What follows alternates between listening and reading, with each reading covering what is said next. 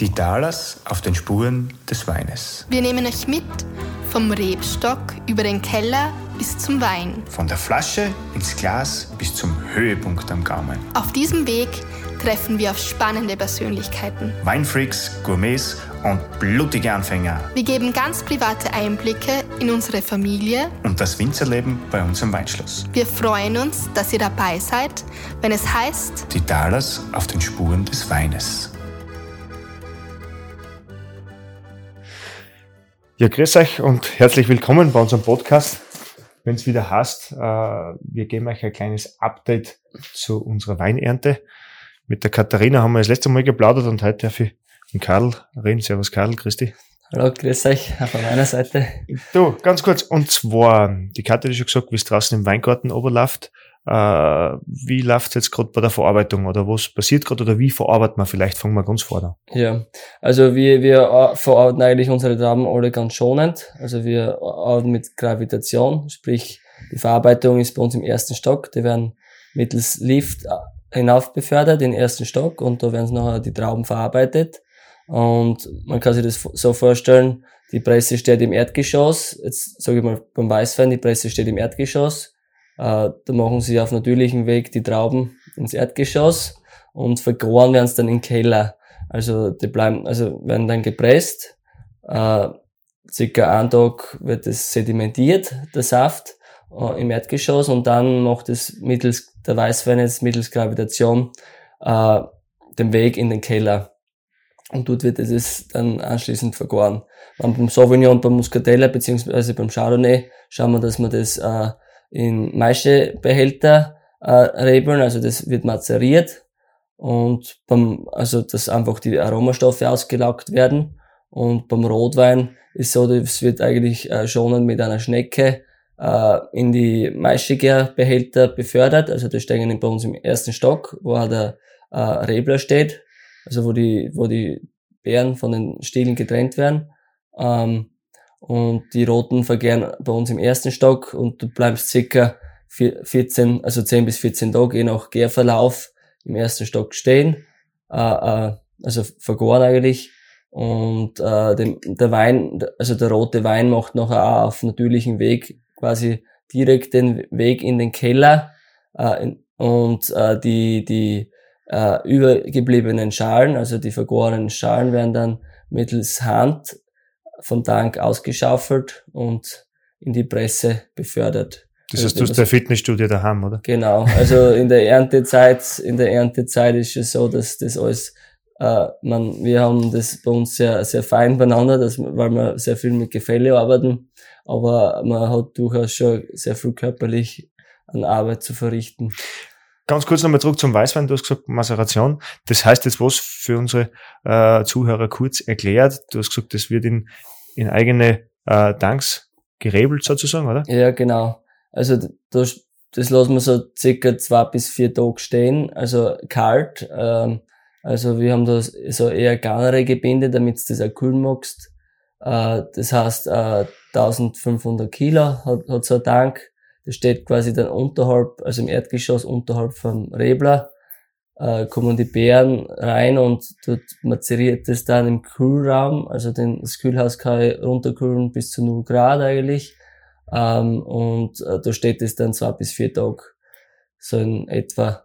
Das Und heißt, da- das wird mit der, mit der Beerenhaut, das heißt, die ganze Beere fällt da eine zusammen Genau. Saft, oder? Genau, mitsamt dem Saft. Äh, das wird nicht vergoren, das wird nur, nur quasi mazeriert, weil es sind viele Aromastoffe in der Schale drinnen oder in, in, im Fruchtfleisch, wo, wo es nicht sofort ausgelaugt sind. Und, und äh, das versucht man eben durch die Mazeration eben auszulaugen, die ganzen Aromastoffe. Das heißt, und mit dem Tank fährst du noch ins Kühlhaus, dann nachher wieder ein Lift, einen Stock höher und dann Genau. lässt du es wieder mit der Schwerkraft in die, in die Genau, Presse fallen. genau, dann fährt das wieder, fährt man hoch und mit der Schwerkraft in die Presse quasi. Sehr gut. Das heißt, beim Rotwein haben wir jetzt schon ganz kurz gesagt, da, da dauert die Gärung so 10, 14 Tage, hier und da vielleicht ein bisschen länger. Beim Ja. Weißwein, wie lange bist du, weil da vergeht jetzt nur der Soft. Ja, genau. Wie, wie lange bist du bei der Gärung oder von der Gärtemperatur her?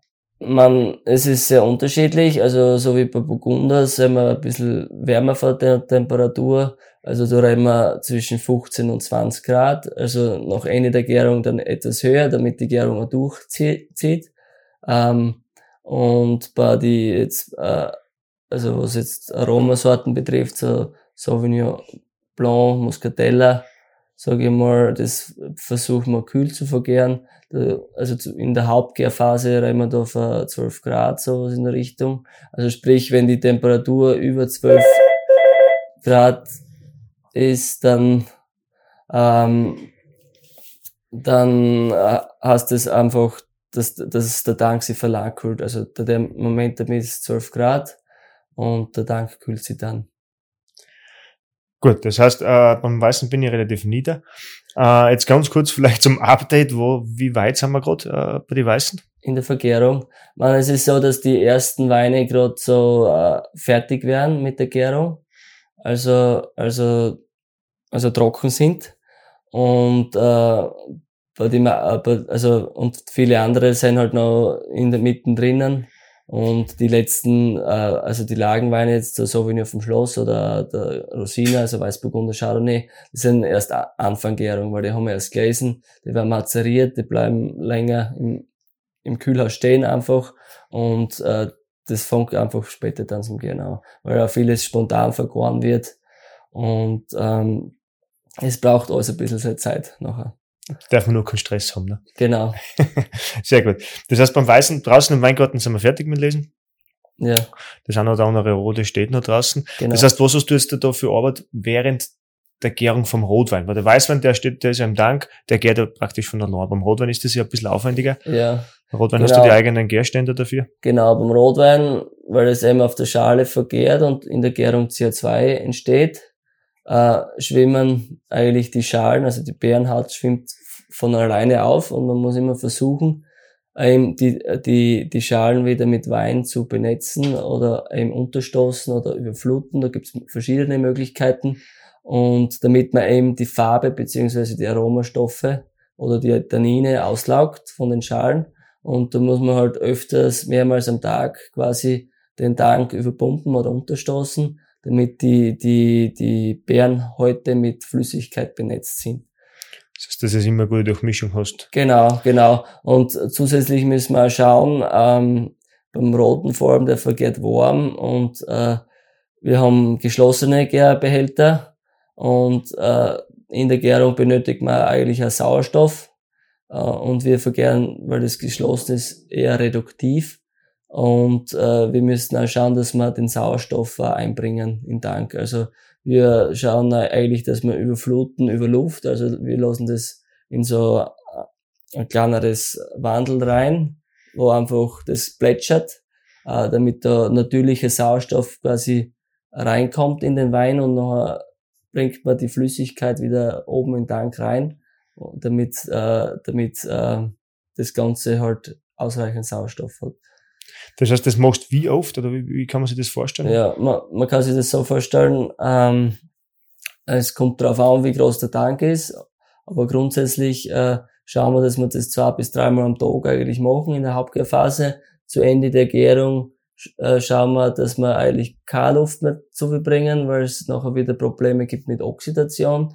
Äh, das muss man, da muss man halt so äh, äh, eine Balance dann finden, damit es richtig passt. Also zu Anfang der Gärung sollte man auch nicht viel mit Luft arbeiten, weil du hast auch das Problem, äh, dass, dass da Oxidation hast nachher.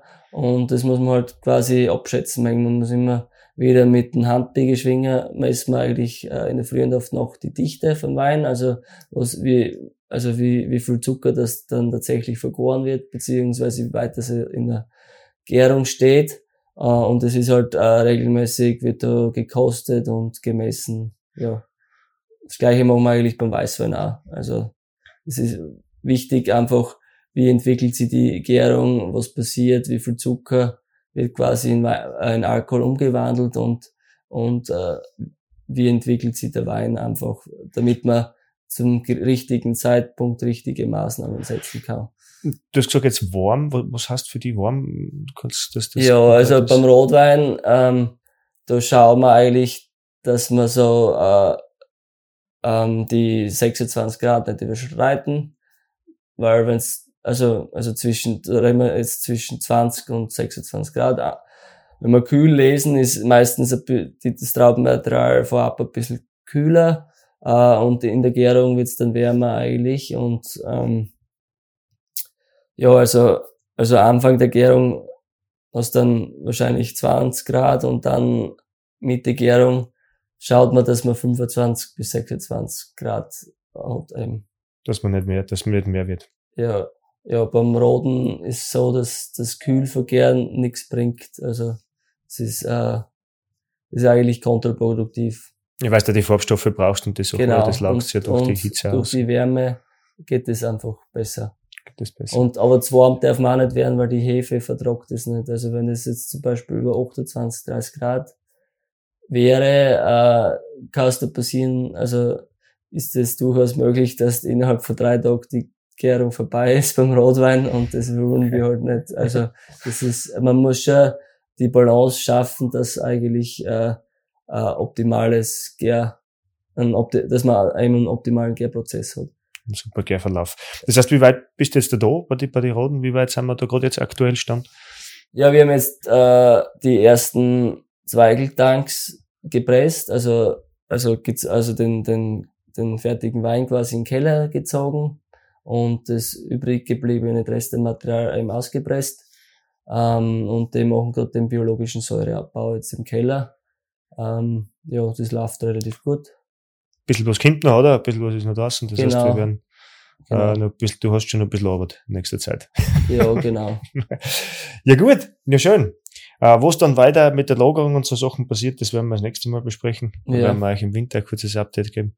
Kylie, vielen Dank Ja, einmal dabei und äh, ich lasse dich schon wieder weiterarbeiten. ja, Viel Spaß noch und ja, wir hören uns das nächste Mal, wenn es wieder heißt, äh, die Talas auf den Spuren des Weines und dann werden wir schauen, äh, wie weit dass wir äh, dann schon mit der Ernte beziehungsweise auch mit der Gärung oder mit dem Lagerverlauf sind.